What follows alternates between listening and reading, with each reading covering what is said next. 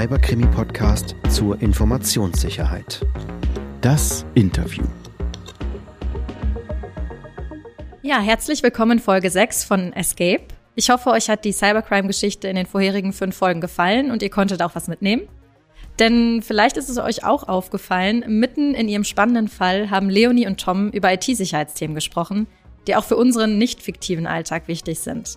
Und die schauen wir uns heute mal genauer an. Dafür habe ich mir heute einen Gast eingeladen. Frederik Christ ist Informationssicherheitsbeauftragter der Uni Mannheim und hat diesen Podcast mitgestaltet.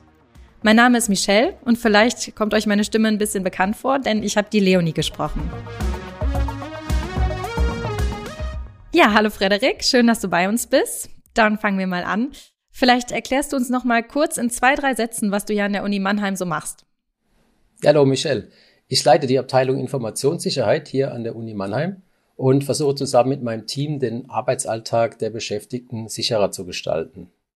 Hast du da ein paar Beispiele für mich, was das so bedeutet? Ja, wir haben hier verschiedene Maßnahmen. Zum Beispiel bieten wir Schulungen an zu den Themen Passwortsicherheit oder auch Phishing. Wir stellen Infomaterial bereit zum sicheren Arbeiten und zu guter Letzt schützen wir natürlich auch unsere IT-Systeme. Mhm. Da steckt ja wahrscheinlich noch einiges mehr dahinter, was du jetzt gerade gar nicht alles erzählen kannst. Kann ich da irgendwo was zu nachlesen? Ja, natürlich. Da gibt's viel mehr Informationen dazu. Die haben wir auf unsere Homepage gepackt. Äh, die findest du unter www.uni-mannheim.de slash Infosicherheit. Falls ihr jetzt so schnell nicht mitschreiben konntet, wir stellen euch den Link auch nochmal in die Show Notes. Okay, dann machen wir doch mit Blick auf unsere ersten Folgen mal einen kleinen Reality-Check. Ich fange mal ganz hinten an, weil der Gedanke für mich am beunruhigendsten war. Könnte ein Hacker oder eine Hackerin wirklich die komplette Uni lahmlegen? Also muss sagen, grundsätzlich wäre sowas schon möglich. Okay, krass. Das hätte ich jetzt eigentlich nicht gedacht, dass es so einfach geht. Naja, also ich muss sagen, ganz so einfach, wie wir es im Podcast gemacht haben, geht es zum Glück dann doch nicht. Also wir haben Sicherheitsmaßnahmen, die sowas verhindern und der Aufwand hier einzudringen ist natürlich deutlich höher, als einfach so einen äh, kleinen Virus auf ins Netz einzuschleusen. Was sind das denn so für Maßnahmen? Wir haben verschiedene Maßnahmen, um die IT-Systeme zu schützen. Ähm, wir haben natürlich äh, Firewalls und weitere Sicherheitsmaßnahmen wie Virenscanner etc. im Einsatz. Wichtig ist aber an der Stelle, dass jeder mitmacht und darum gibt es auch diesen Podcast. Ich frage mich jetzt natürlich, was kann ich da konkret machen? Also wie kann jeder Einzelne von uns mithelfen, dass am Ende nichts passiert?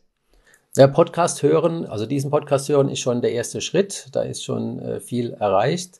Wir haben dort viele Themen aufgegriffen, wie ich zum Beispiel sichere Passwörter erstellen kann, beziehungsweise wie ich Passwörter nicht wählen sollte, weil sie zu unsicher sind. Das wird in Folge 1 ausführlich behandelt. In Folge 3 taucht das Thema Datensicherung auf. Also hier ist ganz klar die Empfehlung, äh, wichtige Daten offline auf einer externen Festplatte zu sichern. Dann kommt entsprechend kein Trojaner etc. dran. Und wie immer weitere Tipps gibt's auf unserer Homepage. Der Professor fällt in einer unserer Folgen ja auf eine Phishing-Mail rein. Ich glaube, Phishing-Mails kennt inzwischen fast jeder. Da werden irgendwie negative Konsequenzen angedroht und die Angreifenden bauen Druck auf über den Text in der Mail. Was genau sind denn Spear-Phishing-Mails? Spear-Phishing-Mails sind Mails oder Phishing-Mails, die genau auf Personen zugeschnitten sind. Der Angreifer betreibt hier Recherche über sein Opfer und schickt dann eine maßgeschneiderte Phishing-Mail. Im Podcast bekommt Tom zum Beispiel eine Mail von seinem Professor mit Details zum Drittmittelantrag, den er gerade braucht. Das hilft ihm, das ist genau das, was er im Moment sucht und es ist eine vermeintlich vertrauenswürdige Quelle. Er denkt nicht an Gefahren und klickt einfach auf den Link und öffnet die Makros und fängt sich so den Verschlüsselungstrojaner ein. Gibt es denn irgendwas, woran ich mich halten kann, wie ich solche Mails erkennen kann? Also es gibt zum einen äh, technische Merkmale, allerdings wird es immer schwieriger, daran was zu erkennen, weil auch die Angreifer immer besser werden. Ich kann prüfen, ist die Absenderadresse korrekt, sind Rechtschreibfehler in einem Link enthalten, steht da beispielsweise umi-mannheim.de und nicht uni-mannheim.de. Ein Tipp an der Stelle generell von mir ist es, bei Links immer vorsichtig zu sein, lieber auf die entsprechende Homepage gehen, sich durch die Navigation durchzuklicken, und zu der entsprechenden Seite zu gelangen, als den, die Abkürzung über den Link zu nehmen, das vielleicht schneller geht, aber dann doch gefährlicher ist. Und neben den technischen Merkmalen ist natürlich der Inhalt auch relevant. Hier hilft der gesunde Menschenverstand. Du musst dich immer fragen, schreibt die entsprechende Kollegin oder der Kollege ihre Mails wirklich so? Ist das Ganze ein realistisches Szenario? Und warum sollte die Kollegin oder der Kollege das so von mir wollen? Okay, also seine Mails einfach immer ein bisschen mit Sinn und Verstand lesen Genau, das ist wichtig an der Stelle. Okay. Und mehr Infos kriegen wir wahrscheinlich auf der Website? Genau, wie immer. Was kann ich denn machen, wenn man jetzt wieder Professor wirklich zum Opfer geworden ist und sich nicht schützen konnte? Ganz wichtig ist an der Stelle keine Panik, Ruhe bewahren. Wenn ich mir unsicher bin, den Support anrufen, der kann mir im Zweifel immer weiterhelfen. Pauschales Vorgehen ist hier schwierig, das immer situationsabhängig ist. Was aber gut und hilfreich ist, ist den PC sofort vom Netz zu trennen, das Netzkabel ziehen, WLAN gegebenenfalls ausschalten. Und im zweiten Schritt würde ich möglichst schnell meine Passwörter, die ich auf dem infizierten PC verwendet habe, ändern. Natürlich von einem anderen System, das nicht infiziert ist. Beispielsweise der PC von dem Kollegen oder meinem Smartphone. Wichtig ist auch, ich brauche mich da nicht verstecken, ich brauche keine Schuldgefühle zu haben, das kann wirklich jedem passieren. Ich selbst habe auch schon mal auf einen Phishing-Link geklickt. Es ist da nichts passiert, ich habe es im zweiten Schritt gemerkt, aber es kann wirklich jedem an der Stelle passieren und es muss einem nicht peinlich sein. Also weitere Details gibt es auch hier auf der Homepage. Wir haben ja auch eine Situation in einer unserer ersten Folgen, wo die Hackerin einen USB-Stick mit Keylogger in die Dockingstation des Professors steckt. Kurz zur Erklärung an die Zuhörenden, ich muss das selber googeln. Ein Keylogger funktioniert im Grunde wie eine Wanze, die den Text mitprotokolliert. Also jede Tastatureingabe wird am Ende aufgezeichnet. Frederik, wie erkenne ich, dass ich einen Keylogger habe und wie reagiere ich dann am besten? Grundsätzlich muss man unterscheiden zwischen Soft- und Hardware-Keylogger. Im Podcast wird ein Hardware-Keylogger eingesetzt. Das ist im Prinzip wie ein USB-Stick, das irgendwo in der Dockingstation, im Laptop etc. im Rechner steckt. Das kann auch ein sehr kleines Gerät sein. Vielleicht kennst du es von den Mäusen, die Mini-USB-Adapter, die wirklich in dem Slot verschwinden und kaum sichtbar sind. Also nach sowas sollte ich auf jeden Fall Ausschau halten. Bezüglich Software hilft immer ein Virenscanner, der aber auch nicht immer alles findet und im Zweifelsfall auch hier den Support anrufen. Der kann weiterhelfen. Kann ich denn noch irgendwas machen, um mich sofort selber zu schützen? Ja, wichtig ist, dass du nur Programme aus vertrauenswürdigen Quellen verwendest, also nicht irgendwo aus dem Internet irgendeine Software runterladen. Hier, auch hier gilt wieder im Zweifel bei dem IT-Support nachfragen. Und bezüglich Hardware, Keylogger, hier muss ich einfach mein Gerät überprüfen und sollte meine Geräte auch nicht allein lassen, beispielsweise den Laptop im Zug mit auf Toilette nehmen und nicht einfach auf dem Tisch stehen lassen, die Bürotüren immer abschließen, auch wenn ich mal nur kurz das Büro verlasse und generell wachsam sein, auf unbekannte Personen achten und nicht wie im Podcast jemand Fremdes einfach ins Büro lassen. Die Hackerin gibt sich als jemand anderes aus. Wie häufig ist denn dieses Social Engineering? Ja, vielleicht grundsätzlich nochmal Social Engineering. Also bei Social Engineering handelt es sich um ein Verfahren, um sicherheitstechnisch relevante Daten durch das Ausnutzen menschlichen Verhaltens zu gewinnen. Das ist mittlerweile eigentlich schon eine klassische Methode, um an Infos zu kommen weil IT-Systeme in der Regel durch eine Firewall geschützt sind. Der Hacker kommt nicht äh, direkt auf die Systeme, auf die Zielsysteme, auf die er zugreifen will. Und für ihn ist es in der Regel einfacher, den Menschen, also den gutmütigen Menschen anzugreifen und nicht das IT-System. Vor Ort, dass jemand vor Ort kommt, ist nur eine Variante. Wir alle kennen, wie schon genannt, die Phishing-Mails. Es gibt aber auch vermehrt Telefonphishing. Vielleicht hast du schon mal gehört von den Anrufen eines Microsoft-Mitarbeiters, der dir sagt, dein PC hat irgendwie ein Problem und du sollst dir deine Kreditkartennummer mal eingeben. In letzter Zeit passiert es auch häufiger mit DHL, dass irgendein Paket nicht zugestellt werden kann und du sollst auf irgendeine Seite gehen und erstmal deine Zugangsdaten eingeben, damit du überhaupt an dein Paket kommst.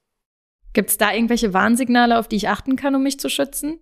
Für dich persönlich, wie bei Spearfishing, ähm, einfach darauf achten, äh, passt es in dem Kontext, erwarte ich halt wirklich das Paket. Ähm. Aber gesunder Menschenverstand hilft scheinbar grundsätzlich weiter. Genau, ne? das, das ist immer gut, wenn man den hat, ja. Sehr gut. Tom und Leonie haben ja jetzt das Glück und können die gelöschten Daten vom USB-Stick der Hackerin wiederherstellen. Ist das realistisch? Wie schütze ich mich denn vielleicht auch grundsätzlich davor? Ja, ist auf jeden Fall realistisch. Löschen in der IT ist nicht wirklich löschen, sondern die Daten werden nur als gelöscht markiert. Vielleicht hast du ja auch schon mal deine Urlaubsfotos auf einer Speicherkarte aus Versehen gelöscht. Hier gibt es ganz viele Tools, die die einfach wiederherstellen können.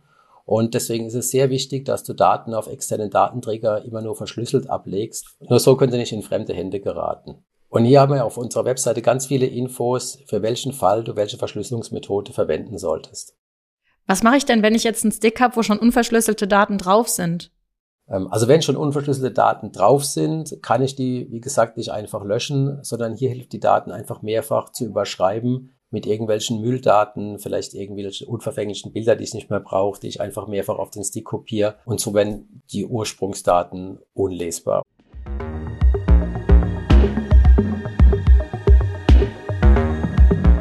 So, jetzt habe ich ja schon einiges mitgenommen heute. Hast du vielleicht abschließend noch drei Top-Tipps, die wirklich jeder sofort umsetzen kann und die den eigenen Laptop oder auch generell die eigenen Daten am Ende sicherer machen?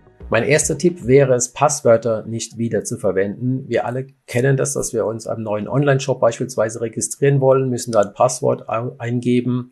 Uns fällt schwer, was Neues auszudenken. Ich habe Angst, ich kann es mir vielleicht nicht merken. Einfachster Weg ist bei den Passwort, das ich sowieso in der Uni verwende, auch für den neuen Online-Shop zu nehmen.